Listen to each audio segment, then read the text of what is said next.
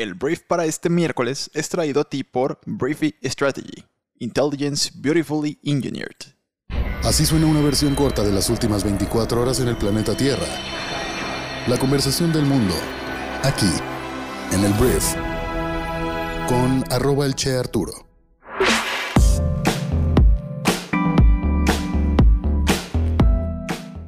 Hola, muy buenos días, bienvenidos a esto que es el Brief para este miércoles 21 de julio.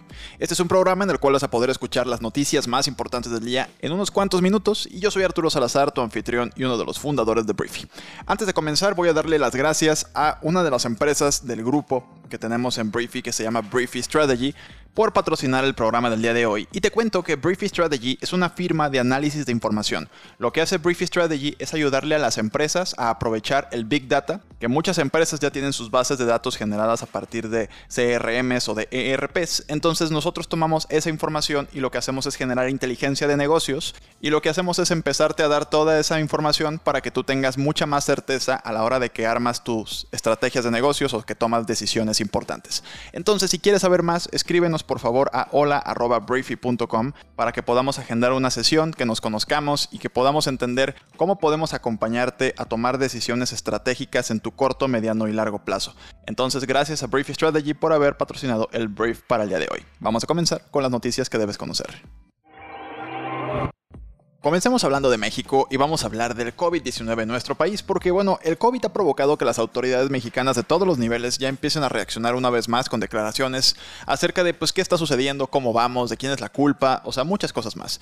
Entonces, vamos a hablar de Hugo López Gatel, que es el subsecretario de salud de nuestro país, porque lo que aseguró el subsecretario es que durante esta tercera ola del COVID-19 en México, incluso cuando una entidad pase a semáforo rojo, ya no habrá cierres absolutos o suspensión de actividades.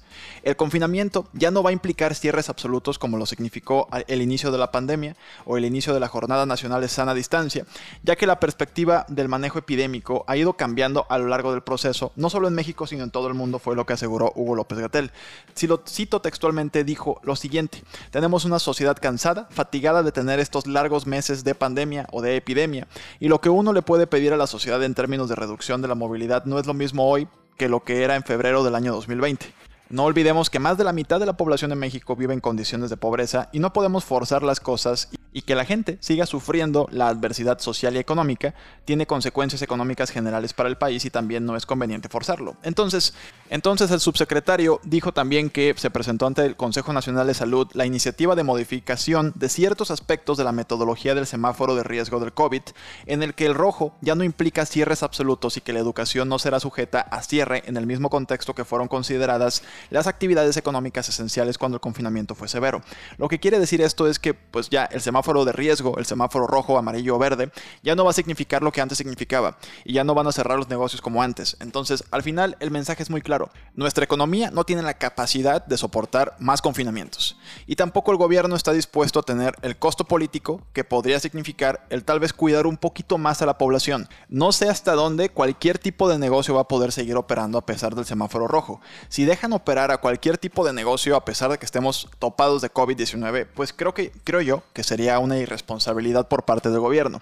El gobierno de Francia, por ejemplo, con Emmanuel Macron, entiendo que es otra economía, es otro nivel, es otro nivel de todo, pero pues está pagando el costo político Emmanuel Macron precisamente de hacer confinamientos severos, de que no va a haber este tipo de establecimientos porque hay mucha gente en estos establecimientos. México, más allá de que económicamente probablemente no tenga la capacidad de aguantar otro confinamiento como el del año 2020, también es verdad que los gobiernos, en específico en este punto de, de la conversación, el gobierno federal, no tiene tanto capital político como para aventarse una decisión que podría ser tan impopular para muchos sectores de la población. Entonces, por lo pronto, eso es lo que dice Hugo López Gatel. No habrá confinamientos, no habrá prohibiciones completas. Vamos a ver hasta qué punto. Esperemos que no llegue a ser irresponsable y que después se tenga que pagar con muchas más vidas y un confinamiento obligado ahora sí, porque ya no podemos más con los topes en hospitalizaciones. Hablemos de Veracruz, porque ayer el estado de Veracruz, el estado costeño de Veracruz, y su Congreso, más bien, su Congreso de Diputados, aprobó este martes la despenalización del aborto hasta las 12 semanas, con lo que se convierte en el cuarto estado en aprobarlo, solo después de la Ciudad de México, Oaxaca e Hidalgo. Los diputados aprobaron el dictamen en lo general y lo particular con 25 votos a favor, 13 en contra y una abstención. Grupos religiosos, en contra de la interrupción legal del embarazo, se manifestaron afuera de la sede del Congreso de Veracruz para protestar en contra de la iniciativa. Pero al final del día, pues bueno, otros grupos pedían que no se aprobara argumentando que el proyecto de la diputada Mónica Robles de Morena era inconstitucional. Pero al final se aprueba. Durante la discusión la diputada Mónica Robles señaló que la reforma del Código Penal no es inconstitucional, en referencia a la supuesta violación del artículo cuarto de la Constitución del Estado, que protege la vida desde la concepción hasta la muerte natural. Entonces, al final del día, ya tenemos un cuarto estado en nuestro país que aprueba la despenalización del aborto, en este caso hasta las 12 semanas. Y bueno, bueno, bueno, vamos a hablar de Jeff Bezos. Creo que siento que hablé como locutor de, de estación norteña o ranchera, con el bueno, bueno, bueno. Pero bueno, este Jeff Bezos, vamos a hablar del señor Jeff Bezos, que ayer ya celebró su camino al espacio y está apuntando ya a los vuelos orbitales o suborbitales, el señor dueño de Amazon y también de Blue Origin, que es la empresa eh, pues aeroespacial que planea pues ya entrar a la competencia de los vuelos turísticos espaciales. La historia es que Jeff Bezos y otros tres pasajeros, entre los que estaba su hermano, un eh, adolescente y una mujer que iba a ser la primera, una de las primeras mujeres en volar al espacio y no se le pudo dar la oportunidad en su momento, pues por fin ya fue al espacio el día de ayer. Ayer llegaron con éxito ya al borde del espacio, donde pudieron experimentar durante 11 minutos, pues esta gravedad cero. Fue un viaje pues cortito porque es lo que está vendiendo realmente ese tipo de compañías. No es como que te quedas una hora ahí arriba a jugar, sino que tiene que ser muy corto el tiempo. Lo que sí es verdad es que ya no tuvo el impacto mediático que tuvo el primer viaje. Ahora sí, el primero de primeros, el primer viaje turístico espacial que se llevó a cabo el domingo antepasado con Richard Branson y su compañía de Virgin Galactic eh, pues protagonizándolo. El hecho de que se adelantaran al lanzamiento de Blue Origin y Jeff Bezos pues sí provocó que pues ayer, o sea, no es que no, no es que pasara desapercibido, al final es el hombre más rico del mundo viajando al espacio, pero sí fue pues menos mediático, creo que tuvo menos atención, fue como que, ah, pues otro viaje al espacio turístico, ¿no? Entonces, bueno, el viaje se realizó con total éxito, subieron y bajaron súper bien, todo el mundo se la pasó muy padre, muy las fotos, los videos, todo muy bien, entonces formalmente se inaugura pues la guerra o la carrera espacial turística, la carrera privada por el espacio, que ayer leí un artículo del New York Times que habla de que hay por lo menos 20 compañías que quieren hacer exactamente lo mismo que ya hicieron Richard Branson, que ya hizo Elon Musk, que ya hizo Jeff Bezos el día de ayer, entonces bien interesante lo que viene para el futuro aeroespacial del planeta. Ya no sé si en 20 años va a ser como súper normal vacacionar el verano en Marte, no lo sé, en estos momentos no podemos ni imaginarnos, pero lo que sí podemos eh, adivinar es que si es negocio, si hay dinero invertido porque es negocio esta industria, se va a acelerar muy rápidamente las posibilidades y capacidades tecnológicas de la carrera aeroespacial de la humanidad. Es que ahorita me estaba acordando que pues hay mucha gente ahorita haciendo la comparación de cómo pues hay billones de dólares invertidos ahorita en la carrera por el espacio, pero pues hay muchas necesidades en nuestro planeta, ¿no? Que podríamos acabar con el hambre y con la deforestación y muchísimas cosas. Y pues tristemente lo que muchos piensan es como, bueno, es que no es negocio ir tras esos problemas, ¿no? En el momento en el que sea negocio, por ejemplo, los autos eléctricos, que a pesar de que las baterías de litio van a ser un problema en algún tiempo, eh, pues hoy en día la gente ya está volteando e invirtiendo mucho dinero a pues las energías renovables, ¿no? Cuando anteriormente era como, pues no, no es un buen negocio, lo rentable todo lo que tiene que ver con combustibles fósiles, entonces lo sustentable pues no tuvo mucha atención ni inversión durante mucho tiempo y ahorita, bueno, yo creo que desde que Elon Musk pone tan de moda Tesla y que pone tan en el ojo del huracán las energías renovables y lo activo que eso puede llegar a ser para los inversionistas y para todo el juego de la bolsa de valores, etcétera, pues ahí es cuando ya el mundo voltea hacia allá y dice, ok, vamos a ir dejando eh, las energías renovables al nivel en el que hoy en día muchas empresas ya no compran a proveedores que sean o que no tengan cierta responsabilidad en temas ambientales, ¿no? Entonces, bueno, volviendo al tema del espacio, pues bueno, ayer entonces Jeff Bezos va y viene junto con su hermano y otras dos personas más al espacio y pues vamos a ver qué nos depara el futuro en esta industria hablemos de la India, porque ayer salió un estudio en el New York Times en el que se habló de cómo la India y el número de muertes por COVID-19 en la India es probablemente muchos más millones de personas de los que actualmente tienen contabilizados. Y esto es un tema que ha surgido en todos lados, ¿no? En todos lados hemos tenido, a ver, realmente tenemos esa cantidad de contagiados, esa cantidad de personas fallecidas, y mucha gente no cree en la cifra oficial. Y hay muchas razones para no creer en la cifra oficial. Puede ser manipulación de los gobiernos, puede ser que la gente no se reportaba realmente como, o sea, no iba al hospital, pues, y ya que llegaba al hospital ya había pasado el COVID y había ahora otra enfermedad ya matándote. Bueno, hay muchas, muchas, muchas explicaciones. El tema es que en la India la cifra de muertes por COVID podría ser superior a los 4 millones de personas, 10 veces la cifra oficial del país, es lo que sugiere un nuevo estudio. Los investigadores creen que la presión ejercida sobre el sistema de salud de la India durante el aumento de casos esta primavera obligó a los hospitales a rechazar a los pacientes enfermos, muchos de los cuales murieron más tarde en sus hogares. En la India hay de verdad escenas de terror que pues hay cuerpos que salen de los ríos, porque en la India depende de la religión que profeses. Algunas de ellas, el funeral incluye aventar los cuerpos a un río. Entonces hemos visto esas escenas en las cuales salen cuerpos de los ríos por decenas. Y pues este tipo de estudios hacen sentido, ¿no? Entonces eso es lo que está pasando en la India. Este estudio habla entonces de más de 4 millones de personas fallecidas en la India por COVID-19. Hablemos de Emmanuel Macron, porque Emmanuel Macron es el presidente de Francia, primer dato.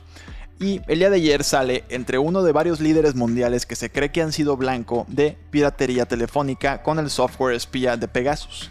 Pegasus es este software que pues, ya salió también la bomba en México, que estuvo espiando a diferentes personas de interés en nuestro país, México. Ayer salió que también, ah, por cierto, una, una corrección. Ayer dije que Beatriz Paredes era, la esposa de Andrés Manuel López Obrador, el presidente de México, y no es cierto. La esposa de Andrés Manuel López Obrador se llama Beatriz Gutiérrez Müller. Y entonces una disculpa a todas las personas que pues tal vez sí cacharon o no cacharon esta incorrección. El tema, volviendo al tema de Francia, eh, Emmanuel Macron, pues oficialmente, según diferentes medios, es una de las personas que su teléfono fue infectado y permitió a los operadores espiar a sus objetivos en este caso a Macron. Entonces, pues ahora es tiempo de revisar qué dijo Emmanuel Macron y qué se sabe y quién tiene esta información. Entonces ya esto está tomando un, carácter global muy importante y muy peligroso para la gente que lo impulsó. Que al final es una empresa israelita que se sabe quiénes son, quién vendió y desarrolló este software, pero pues quién lo habrá comprado y todo eso es otro boleto y vamos a ver si sale en algún momento. Hablemos de vacunas, que de hecho ayer me vacuné. Les cuento que ayer me vacuné y sobreviví, me puse una AstraZeneca en mi brazo izquierdo y bueno, no, gracias a Dios no me desmayé, no me pasó nada, me duele un poco el brazo todavía, pero todo bien. La verdad que les recomiendo irse a vacunar este, lo antes posible para que pues lo antes posible estén pues ya con un nivel relativamente bueno de protección ante esta variante Delta. Y hablando de la variante Delta, haciendo una transición muy suave hacia el tema principal del que te voy a hablar, tengo que hablar de cómo la vacuna en contra del coronavirus fabricada por Johnson Johnson es mucho menos efectiva contra las variantes Delta y Lambda que contra el virus original, según un nuevo estudio publicado en línea este martes. Es posible que muchos de los que recibieron la inyección deban considerar refuerzos, fue lo que dijeron los autores, pero los funcionarios federales de salud de Estados Unidos no recomiendan segundas dosis. Ah, porque algo que no te dije es que la Johnson Johnson es de una sola dosis, entonces por eso hay mucha gente que, por ejemplo, mexicanos que fueron a Estados Unidos, que para no dar una segunda vuelta dijeron, ah, pues la Johnson Johnson, que es una sola dosis y ya quedó relativamente bien. Entonces digo, esto no quiere decir que pues es muy peligroso tener la Johnson Johnson, para nada. Pero muy probablemente la Delta, la variante Delta y la Lambda sí puedan entrar a tu cuerpo más fácilmente si traes la Johnson Johnson. Eso no quiere decir que no te ayuden a que no te agraves en cuanto a tu situación de salud, pero en cuanto al contagio sí es posible que Johnson Johnson no te proteja tanto como las otras vacunas disponibles. Y bueno, vamos a hablar de China ahora, porque así como estábamos hablando de Europa y sus inundaciones, ahora vamos a hablar de China, porque hay miles de personas evacuadas debido a que las estaciones de tren y las carreteras se sumergieron. Estas lluvias torrenciales han provocado graves inundaciones en partes del centro de China, lo que ha obligado a la gente a abandonar sus hogares y ha dejado las estaciones y carreteras sumergidas. Más de 10.000 personas en la provincia de Henan han sido evacuadas a refugios luego de pues, un nivel de lluvias récord. Las imágenes también son pues durísimas porque pues digo, la gente de repente nada más ve los ríos y dice, ay mira, se inundaron, pero no, o sea, es gente perdiendo muchas veces su patrimonio. Entonces, pues qué gacho, o sea, nada más es tener un poquito de empatía para poder entender que eso para nada es algo que pues, se pueda tomar a la ligera, ¿sabes? Entonces, eso está pasando en China, inundaciones muy fuertes en la región del centro del país asiático. Y como el tema rompehielos del día, tengo dos, de hecho tengo dos temas rompehielos. El primero que te voy a decir es que el comité organizador de los Juegos Olímpicos no descarta cancelar los Juegos Olímpicos de Tokio que comienzan el viernes en el último minuto, lo cual son pésimas noticias para todos los atletas que ya hicieron el viaje y para todo el planeta que de alguna forma quiere ver, aunque sea en la tele, los Juegos Olímpicos. Eh, Toshiro Muto, que es el director del comité organizador de los Juegos Olímpicos, mencionó que pues, no descartan es una cancelación de último minuto del evento y según Muto el comité estará muy atento de los números de contagios y llevará a cabo conversaciones con los organizadores de ser necesario. Y pues estamos hablando obviamente de contagios de COVID-19, que se puso otra vez la situación en Tokio muy mal y pues vamos a ver qué deciden al final del, día. Pero la incertidumbre va a estar presente hasta pues al parecer el jueves en la noche en Tokio de si los Juegos Olímpicos empiezan o no empiezan este viernes.